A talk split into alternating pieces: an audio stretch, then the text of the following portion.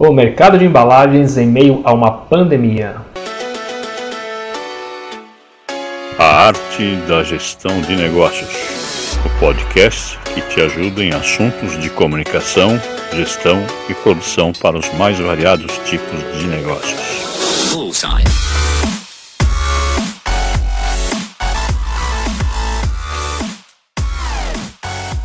Olá pessoal, tudo bem? Sejam bem-vindos ao canal A Arte da Gestão de Negócios, o canal que te ajuda em assuntos sobre comunicação, gestão e produção para os mais variados tipos de negócios. A cada duas semanas nós iremos apresentar uma conversa sempre com um convidado diferente, especialista nesse mundo de negócio. Bom, o tema de hoje é o mercado de embalagens em meio a uma pandemia. Vamos falar como esse mercado está se comportando, a retração da economia no, no mundo inteiro, inclusive aqui no Brasil. Nesses últimos cinco anos, a cadeia produtiva do setor veio crescendo de forma contínua, atingindo no ano passado, agora em 2019, um faturamento de 80,2 bilhões de reais. Esse valor representa, em relação ao ano anterior, um aumento de 6,5%.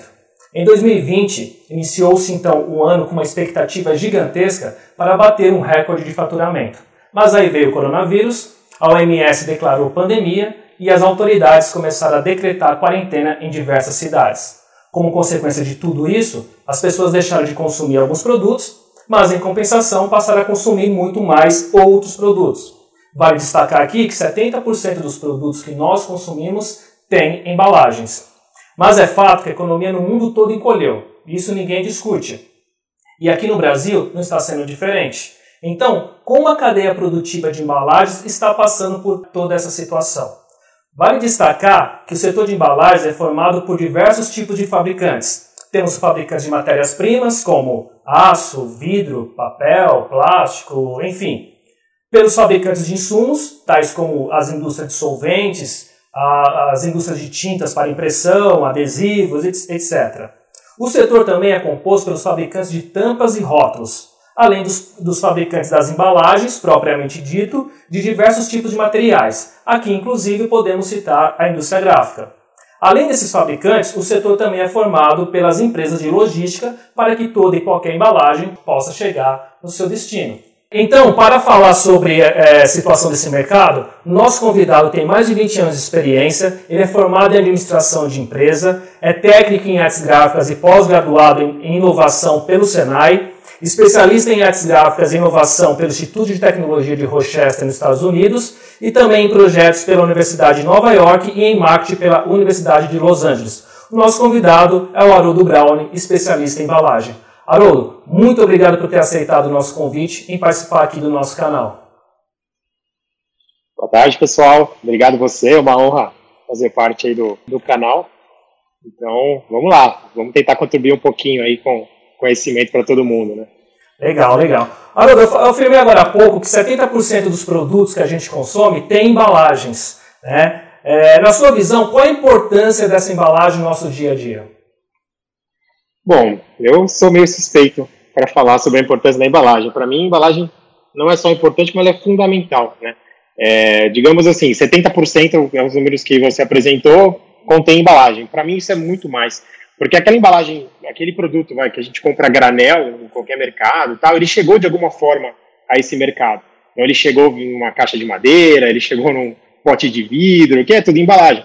Então, esse mercado ele é muito maior que 70%. Né? Então, não tem como mensurar a importância da, da, da, embalagem. Né? Desde os primórdios, há 10 mil anos atrás, quando ela surgiu, e até dos anos 50, aí, depois da Guerra Mundial, como ela teve uma grande evolução, papel, cartão, plástico, tudo entrou dos anos 40 para cá, né? Então, é, a evolução da embalagem nesse tempo é, gigantesca.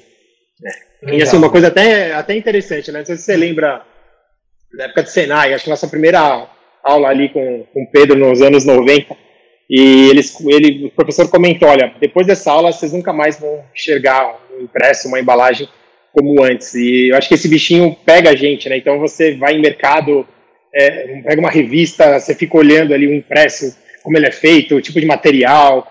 É uma coisa, assim, quem se apaixona por esse mercado, acho que está me entendendo aqui, né? Vai no mercado e fica olhando tudo, né? É, é muito, muito, muito legal tudo isso. É, eu posso afirmar que 90% do, dos produtos que são vendidos na prateleira de supermercado, eles não têm força de marketing.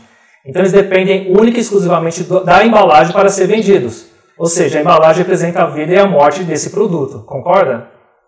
Não, sim, é, embalagem nada mais é do que proteger ali, conservar, comunicar e assim, o que eu acho mais importante é a função apropriada o que seria essa função apropriada da embalagem? Né? Eu sempre digo qualidade e adequação ao uso. Então você não vai jogar futebol com um sapato de cor alemão, você vai jogar com uma chuteira. E a, além dessa chuteira, ela também tem que ser uma chuteira apropriada. Se é um, um gramado de grama sintética, é um tipo de trava. Se é um de grama natural, é uma trava diferente.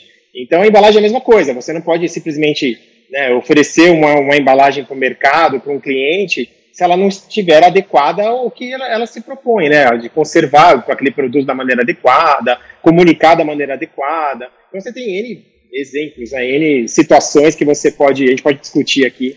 E, assim, um exemplo que eu, que eu dou legal, em 2008, antes de eu ir morar no, nos Estados Unidos, eu tive uma ideia, na, durante a pós do Senai de inovação, de fazer um teste com embalagens. Então, pegar uma embalagem é, super é, refinada, com cartão rígido, né, simular as caixas do iPhone, e colocar dentro um perfume é, genérico. E na outra embalagem, pegar uma outra embalagem é, mais simples, um papel cartão, uma coisa bem, bem mais simples, com um produto interno original, um produto francês original. Os dois perfumes similares, uma mesma fragrância, tudo, só que um genérico e um original. Só que eu, eu na época eu não consegui colocar isso em prática, eu aprimorei isso no, nos Estados Unidos, e depois, quando eu voltei para o Brasil, eu consegui colocar isso em prática. E o resultado foi, assim, muito surreal, porque as pessoas, é, eu mostrava os dois produtos para as pessoas com foco no produto no geral, não só na embalagem. Oh, analisa a embalagem, analisa o perfume, não. Analisa uh, o, o whole package, né? analisa tudo. As pessoas, obviamente, iam no perfume, né? ainda mais quem não é da área ali, o cara não fica função da embalagem como a gente fica. E, e é engraçado, porque o, a, a, fragrância que era genérica foi a que teve a maior aceitação. As pessoas, 80% gostaram da fragrância genérica. Por causa da embalagem. Porque tinha, é, que tinha todo esse roupé, que a embalagem era linda. Ela transmitia uma coisa assim, que o cara, nossa, sabe, material rígido, bonito, hot stamp, né, que não sabe o que é hot stamp, uma fita prateada, dourada. E a outra é uma embalagem super comum, uma, uma embalagem mole, de papel cartão, gramatura baixa.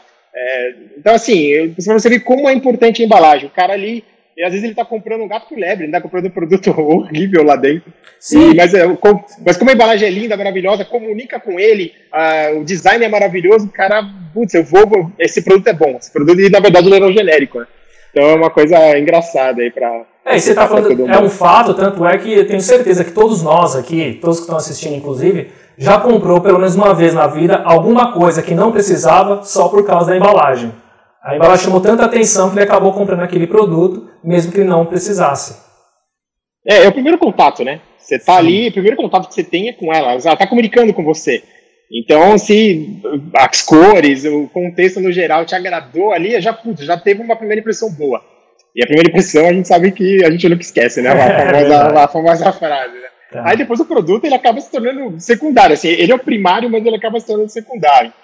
Então é uma coisa muito, muito doida, assim, né? neurocientistas estudam isso, você tem N estudos aí de marketing sobre isso, neurociência, é... o ser humano, assim, a gente bate o olho, você já grava aquela primeira impressão, né? Então, por isso que a embalagem é importante.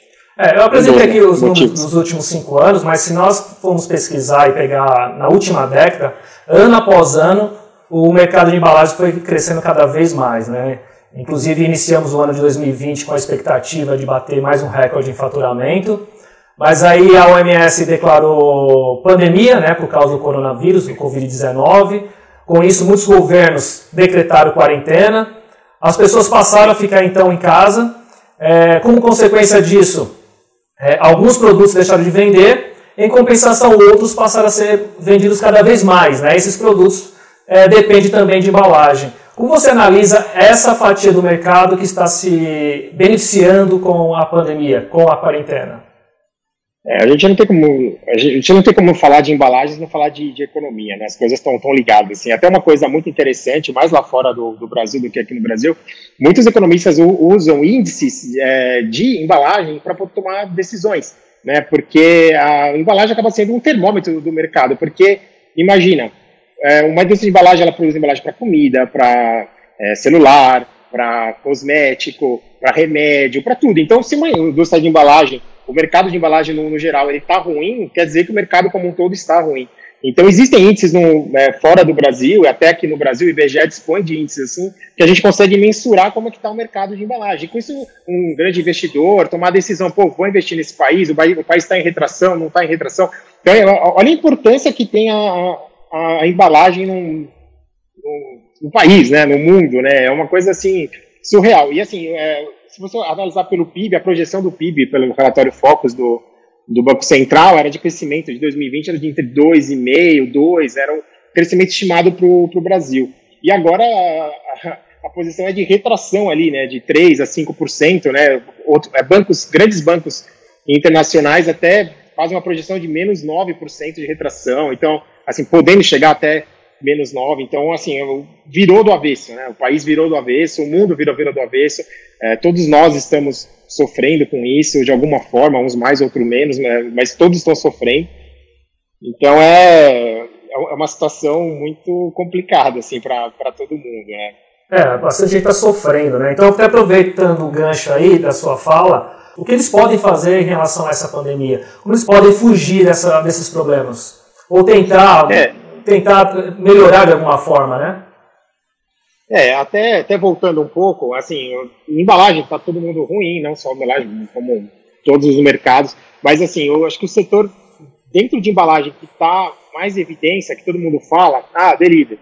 Ah, o, o delivery tá, tá bom, né? Mas assim, se a gente for pensar e estudar um pouco mais a fundo, o delivery, ele está inserido dentro o, o, delivery, quando eu falo food service, né? Sim. Ele está inserido dentro do mercado de delivery. O mercado de delivery ele é muito maior, é muito gigantesco perto do, do mercado de delivery food service. Pra você ter uma ideia, o mercado de delivery ele teve em torno de 1,9 bilhões de transações em 2019. 1,9 bilhões de transações. E dentro desse 1,9 milhões, 500 mil entre 250 500 mil foram, milhões, na verdade, 250, 500 milhões foram de food service. Então, assim, o food service ele é um quarto, mais ou menos, do, do mercado como um todo, né? Então, ah, esse mercado é um mercado que está crescendo, todo ano ele está crescendo. Agora, com a pandemia, as pessoas mudaram o jeito é, de comer, né? Mas, é, assim, a gente tem vários lembrar... aplicativos para isso, inclusive, né? Isso, mas a gente tem que lembrar que, assim, o começo da pandemia, todo mundo ficou em casa, então, né, é uma coisa ruim e tal. Todo mundo, pô, vou começar a pedir em casa, tal, tal, tal. Passou um mês, o cara começa a ter redução de salário, redução disso, aquilo, irmão desempregado, e aí ele, ele começa a consumir menos também esse, esse delivery food service, né? Então, assim, o grande mercado assim, de embalagem hoje é, não é o, o delivery de food service, é o, a comida de supermercado. Se você for dar uma volta no Oeste, acho que todo mundo vai no supermercado, é um lugar que dá para ir, você vai ver que tem pilhas e pilhas de, de alimentos, caixas, as, as prateleiras não suportam mais tanta comida que eles estão colocando, eles põem as caixas na frente da, das prateleiras. Então, esse mercado realmente é um mercado que está vendendo muito. Né? Esse mercado, as pessoas voltaram a fazer comida em casa, voltaram a comer em casa. Então, é, todo esse mercado de, de embalagem, ele está em evidência, é que você falou, é toda uma cadeia. Então, o cara que vende o plástico ali para o macarrão, o cara que vende a caixa de papelão que vai esse plástico, o cara da tinta. Então, todo esse mercado é, são uma das poucas gráficas que eu tenho conhecimento que estão realmente trabalhando é, com a capacidade plena, sem reduções de, de, governo, de MP, esse tipo de coisa, e algumas até estão conseguindo atender o mercado, né? Então, porque para você produzir uma embalagem de alimento, ela não é simples, não é qualquer gráfica que pode produzir. Você precisa de um monte de licença, Anvisa, é, RDC, atender RDC, você tem que ter laudos pro, é, técnico do, do, dos produtos, né? Então, é um, é um, mercado complexo, não é assim uma gráfica, ah, pô, eu fazia é, promocional e agora vou começar a fazer embalagem de alimento que está bombando. Não, não, é assim, o cara não faz de um dia para o outro. Então é um, é um mercado que realmente está bem, bem, bem bom, assim, né? E Ou seja, agora, o mercado de embalagem que está atendendo a, o mercado alimentício está se beneficiando com essa pandemia. Sim. Sim, é, é, o único mercado, assim, todo mundo está tá perdendo, tá? Mas é, é, de, to, de todos, o que está perdendo menos, assim, o que está conseguindo manter ali uma plenitude de produção é o pessoal que faz embalagem para alimento. Esses é o, o, poucos que eu escuto que estão tão bem. Os outros todos estão sentindo, né? Que onde mesmo eu trabalho a gente produz itens essenciais, né? Caixas de máscara, esse tipo de coisa. E a gente, mas isso não, não paga as contas, né? Então você precisa Sim. de mais do que isso. Então muitas gráficas estão nessa situação também. Eles produzem alguns itens essenciais, alguns itens é, que as pessoas estão continuando, continuam usando, mas ela, a empresa precisa de mais que isso, né, para poder sobreviver. Então, mas, mas, mas eu achei só, achei só um minutinho, gostei Sim. de ressaltar esse, esse aspecto do delivery. Muita gente, pô, o delivery está bombando, e não, não é verdade, né? Se você for analisar os números como um todo, assim, o delivery até reduziu, assim, pedido de pizzas é, diminuiu, tipo 5%, o pedido de hambúrguer delivery diminuiu 8%, então todos os números caíram. Tem até um exemplo legal, assim, a gente vê o, o drive-thru do, dos restaurantes que tem, né, McDonald's, coisas lotados, você, pô, o cara tá, continua vendendo um monte. Não, vamos pensar que antes, ele, dentro da loja, ele fazia mil pedidos, o cara tinha mil pedidos ali por dia. E para a parte de drive-thru, ele tinha 200 pedidos. Então, total 1.200 pedidos. Agora, esses 200 pedidos, ele aumentou mais 300, vai, dobrou, mais que dobrou a capacidade. Mas caiu os outros mil. Mas os mil caiu. Então, o cara tá de 1.200, ele está com 500, 600. Ou seja, ele está metade, faturando metade do que ele faturava. Então, assim, é um, uma queda gigantesca, né? As entidades que cuidam dessa área, eles estimam de 15% a 20% de todos os restaurantes food service vão quebrar. Muitos já quebraram e outros vão quebrar. Então é muita coisa. Estamos falando de 20% de restaurantes é, que fazem delivery, não fazem delivery, eles vão quebrar. Estão quebrando. É, e como consequência, a pessoa que trabalha com embalagens, que atende esse pessoal, esse nicho de mercado, vai também ter uma, uma, retração, uma redução da sua produção, né? Sim, sim. E assim, é interessante a só, agora a sua pergunta atual, né? Do hum. que o pessoal faz para se reinventar, esse tipo de coisa, né? É, eles agora eles estão fazendo o quê? Eles estão é, que nem cozinha, eles fazem o dark service. Então eles, é, o que, que seria o dark service? Seria o ghost service. Eles usam a cozinha para terceirizar materiais, né? Então assim é, é, a produção deles. Então você que já pediu iFood e tal, o cara consegue pedir comida, ele nem sabe de onde está vindo, não sabe que restaurante está vindo.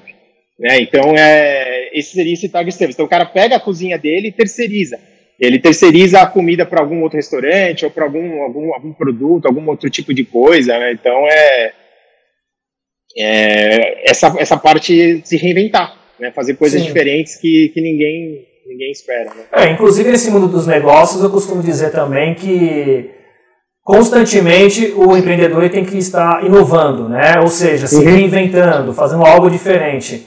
É, Para você, como especialista da área, como o mercado de embalagens especificamente pode, pode se inovar nessa, nessa situação? É, eu acho que, primeiramente, a gente, muita gente mistura as coisas, né? Inovação com invenção.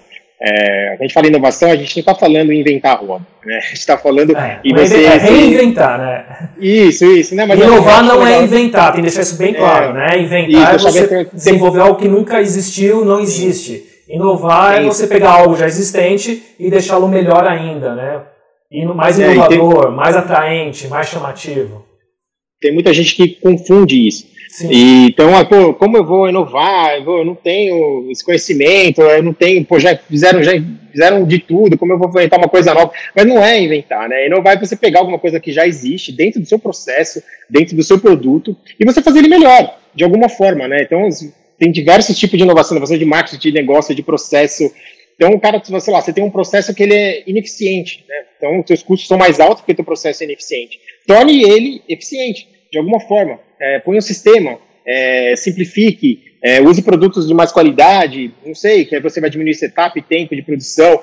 É, isso é uma inovação, você está inovando. É, uma coisa também que eu percebo muito é as gráficas, agora falando em pessoal do mundo de gráfica, a gente, a gente recebe, né, também trabalho com esse, com esse mercado, recebe já as demandas prontas do, prontas do, do, cliente. Olha, eu quero produzir isso.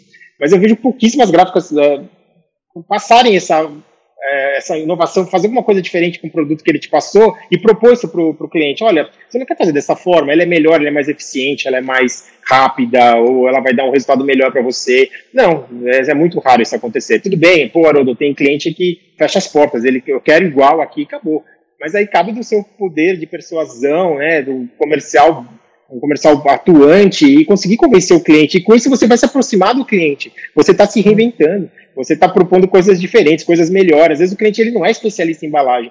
Quantas vezes eu escuto isso? Cara, eu não sou isso. Depois que, quando dá problema, né? Quando dá problema, o cara fala, pô, mas eu não sou especialista em embalagem, vocês que são. Mas quando as, as gráficas querem, às vezes, propor alguma melhoria para os clientes, nem sempre eles estão aptos a ouvir. Né? Então, mas esse é o exercício que a gente tem que fazer, tá sempre tentando fazer algo diferente, é, propor uma embalagem diferente, uma matéria-prima diferente. As matérias-primas evoluíram muito, muito, muito nesses anos.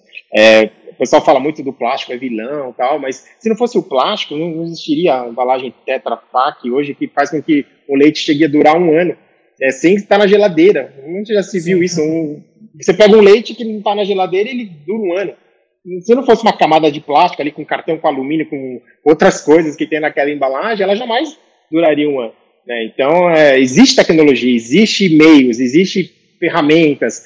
É, as pessoas têm que conversar internamente né, na, na, empresa ou na sua casa mesmo. A gente no, no dia a dia, a gente está passando por dificuldade. Se você não conversar ali com a sua mulher, com o seu, seu filho, com o seu pai, com a sua mãe e tentar achar ali um, um meio termo para como sobreviver nesses períodos difíceis, é se reinventar, é, as coisas vão andar de mal a pior e a gente vai ficar reclamando. É, então, acho que a grande lição é essa. anos, o leite, por exemplo, vinha em saquinho, a vida útil era de um dia, né? Sim. 24 sim, sim, horas. É. Então, aproveitando, inclusive, é, esse gancho, Haroldo, é, muitas, deu a perceber que nesses últimos anos, muitas empresas investiram pesado em tecnologia nas embalagens. É, em compensação, outras empresas, elas deixaram de investir em embalagens. É, por exemplo, vender os produtos a granel. Como você vê essa situação? É, será que isso pode afetar o, o setor futuramente? É, ou explicando melhor, essas empresas que elas focam muito na área de sustentabilidade, elas acabam alegando que a embalagem ela polui o meio ambiente e com isso ela acaba deixando de entregar o seu produto sem a embalagem ou essa embalagem o mais simples possível. Como que o setor vai se comportar nessa situação a, a longo prazo ou médio prazo? É, eu, eu, vejo por dois lados, né? Você tem a, as situações que as empresas, clientes que querem baratear o produto, deixar ele o mais simples possível, consequentemente o mais barato possível, com o intuito de vender mais. E você tem os clientes que estão fazendo justamente ao contrário, estão incrementando a embalagem, deixando ela mais robusta, mais bonita, mais atraente para poder também vender mais. Aí, pô, qual que é o, tem um paradoxo aí, né? Qual que é o caminho melhor a, a, a seguir, né? O Brasil, assim, por cultura, é, a matéria-prima é muito cara, né? O papel aqui ele representa 50%, 70%, Sim, estamos falando agora do caso de papel, do, de, um, de um orçamento gráfico. Sim. Então, o cliente às vezes, vamos supor, ele pega ali um produto que a gramatura máxima ali para dar uma resistência, para fazer a função de proteger, para uma função em proteção, a embalagem precisa de uma gramatura de 300 gramas. O cara vai reduzindo isso para 275, o máximo que dá para conseguir ficar barato. Né? E aí você acaba tendo o outro lado da história, né? Tem cliente que pode receber o produto quebrado, é, insatisfeito, é, mas também embalagens tem outro caminho também, né? Você tem o caminho do design, a função de comunicação. Tem um fato interessante, eu não sei se todo mundo viu, tem uma empresa na, na Alemanha, na, na Holanda, que vende bicicleta é, elétrica. E eles começaram a ter, é, eles vendem pela internet, uma startup, e começou a fazer as entregas dessa bicicleta, via caixa de papelão tal, via correio. E 20%, de 20% a 25% dessas bicicletas começaram a chegar quebrada até os consumidores finais. Aí o que, que eles fizeram? Eles subiram a gramatura do papelão, usaram papelão melhor, usaram madeira, usaram... Não, eles mexeram na função comunicação da embalagem. O que, que eles fizeram? Eles fizeram um desenho na caixa de papelão de uma TV. Então fizeram um desenho de uma televisão frágil e dentro da, da, da, da imagem da televisão colocaram uma bicicleta. Com isso, eles conseguiram reduzir o índice de quebras no, de, no transporte de 25% para 5%, 4% só com uma mudança na comunicação. Então, assim, a embalagem a gente não pode trabalhar só na, na, na, vertente proteção, gramatura, papel, baratear. Você consegue também trabalhar na comunicação, fazer coisas diferentes para atrair melhor. Então, acho que o caminho de você reduzir, reduzir, reduzir, nem sempre é o melhor. Né? Isso está provado. Tem muita gente que reduz, reduz, reduz e depois volta atrás, porque começa a manchar a imagem no mercado, começa a ter problema, o consumidor começa a receber o produto quebrado. Então a, a, imagem também passa, né? Aquela imagem, pô, uma coisa mais vagabunda, né? Pô, era, era uma coisa, agora é outra. Quanta coisa a gente compra a vida inteira que a gente é fiel a um produto e depois de um tempo você, nossa, mas caiu a qualidade. E você vai ver a embalagem caiu também. Ela caiu, baixou a gramatura, o papel diminuiu, o papel isso, o papel aquilo, não tem mais aquele acabamento bonito. E aí isso está ligado à imagem do, do produto. Então eu sou contra eu acho que não é o seu caminho. Você consegue usar outras formas, como esse caso da Holanda, de comunicação, de imagem diferente, é, sem precisar mexer com a, com a qualidade do produto, né? Você consegue vender de outras formas. E, pô, também, assim, um celular, sei lá, custa 3, 4 mil reais, 2 mil reais, dependendo do modelo de celular. A embalagem representa, sei lá, 5 reais, 10 reais. E o cara, às vezes, fica te esmagando ali, né? Por causa de um real, dois reais. Às vezes, por causa de centavos, né? É, entendeu? Isso vai impactar, pô, o cara vai vender mais ou menos por causa de 5, 10 reais numa embalagem, né? Eu usei um exemplo celular, mas de tudo, comida, remédio, é, sei lá, né? Então é uma coisa para todo mundo pensar aí, né? É, o pessoal tem que pensar também, é, não necessariamente o mercado de embalagens, mas quem usa, né, que depende desse setor de embalagens, é procurar conhecer também o, o novo comportamento dos consumidores, né? Por exemplo, antigamente se vendia os produtos em grandes, quantidades. Hoje tem mais pessoas sozinhas, é, pessoas morando sozinhas, consequentemente você tem que haver uma individualização desses produtos. Eu cito o exemplo do arroz. Né? Até pouco tempo atrás era difícil encontrar a embalagem de um quilo de arroz, normalmente era de 5. Hoje não, hoje você encontra diversas marcas com embalagem apenas um quilo. Então esse tipo de produto está se adaptando ao comportamento, ao estilo do consumidor final, né? É, isso que você falou é totalmente verídico. E você vai para outros países, que nos Estados Unidos, totalmente ao contrário. Né? Aqui, Sim. enquanto vai diminuindo, lá vai aumentando. Né? Lá o cara compra um pacote para whole family, para todo mundo. Lá né? o pessoal faz o consumo, né? É, lá eu comprava margarina, eu queria comprar uma margarina pequena, eu tinha um potão de 2 litros de margarina. Pô, eu não preciso de tudo de margarina, vai estragar. E, mas lá tem esse conceito, leite lá é tudo um galão, é 3,56 né, litros. É, então, assim, é tudo mais, mais, mais, porque o consumidor lá está acostumado com isso, ele compra para a família toda. Aqui a gente tem né, comprar pouquinho, vou, né, vou sim, ficar sim. comprando toda, toda semana. Então é um, uma coisa. É, o nosso, o nosso comportamento de consumo é bem diferente dos americanos é. ou até mesmo dos europeus. E por falar nosso comportamento aqui, eu percebi que tem um, um, nicho de mercado aí do setor que está investindo bastante em embalagens personalizadas, sob demanda. O que, você pode falar sobre isso para a gente? Olha, isso está cada vez mais é, acontecendo, né? É uma realidade, isso vai acontecer. É, muita gente pergunta, pô, como, qual vai ser o futuro da embalagem? O que, que vai acontecer com a, com a, embalagem? Você falou agora há pouco tempo sobre embalagens a granel, pô, então vai acabar as embalagens? Não, eu, pelo contrário, eu acho que a embalagem vai estar cada vez mais forte. Eu acho que pô, essa parte old school, né, voltar no tempo como era nessa Segunda Guerra Mundial, o cara ia no mercado, pegava um potinho, abastecia ali com arroz, com os grãos. Isso vai realmente estar acontecendo, está voltando.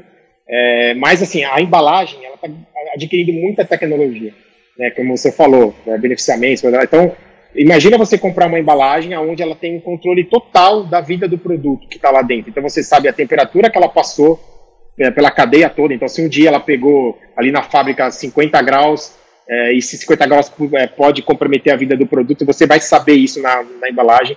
Você vai saber toda a rastreabilidade dela, vem um QR, um QR Code, você vai escanear, você vai saber tudo por onde ela passou, quem comprou, onde foi, quem era o distribuidor.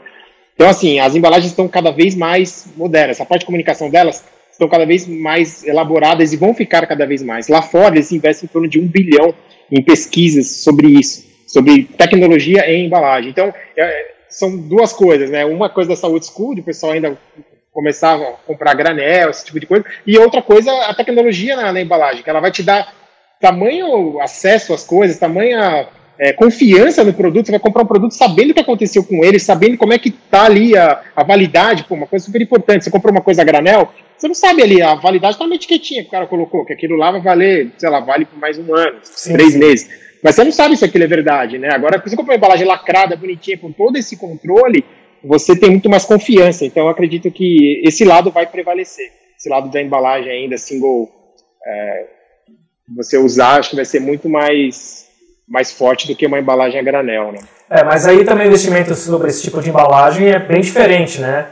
É, é, você não pode utilizar, por exemplo, sistemas tradicionais de impressão para produzir poucas embalagens, já que existe um custo fixo muito alto aí embutido, né? Não, tudo isso é com relação a custo, né? Eu dou é, exemplo de televisão, né?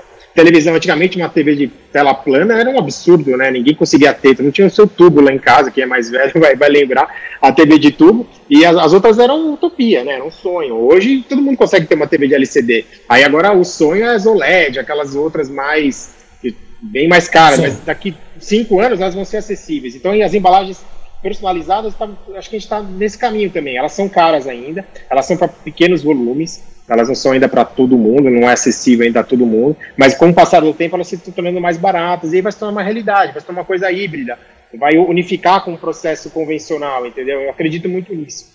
Eu acho que as duas coisas vão se entrelaçar, então você vai conseguir ter produtos personalizados, produtos que, com controles. É, acho que a tendência é essa. A embalagem está caminhando para isso, né? Já tem exemplos disso, tá. inclusive. É, aproveitando então, a curto, médio e longo prazo, como você vê o futuro do mercado de embalagens? Eu vejo ele crescendo como ele está. Né? Acho que se todo mundo entrar no, no, falando de Brasil, né, no, no, IBGE, e ver os índices lá, você vê que a embalagem cresce ano após ano. Obviamente, esse ano a gente vai ter uma, uma retração aí devido à pandemia, não só aqui como no mundo, mas a tendência é ela continuar forte.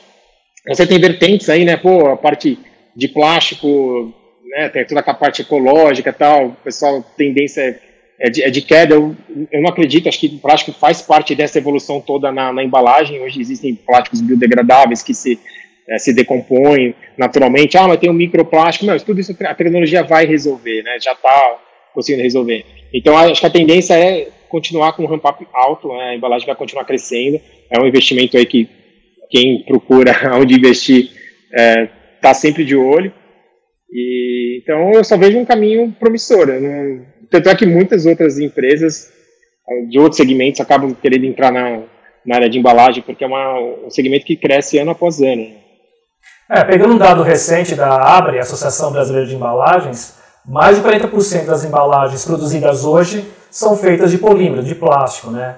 Então Sim. é um mercado que veio crescendo aí rapidamente, né, de uma forma exponencial e hoje domina de 100% das embalagens que existem hoje, né, 40, mais de 40% são feitas de plástico. Então, acho que faz sentido o que você está dizendo. Não, é isso aí, isso corrobora com o que a gente está falando. E, e, vai continuar, tá? Muita gente acha que o plástico vai morrer, não, ele vai continuar. Tem tecnologia, ele está em constante evolução. Tem muita coisa da parte híbrida, né? Que nem a embalagem Tetra Pak que a gente citou.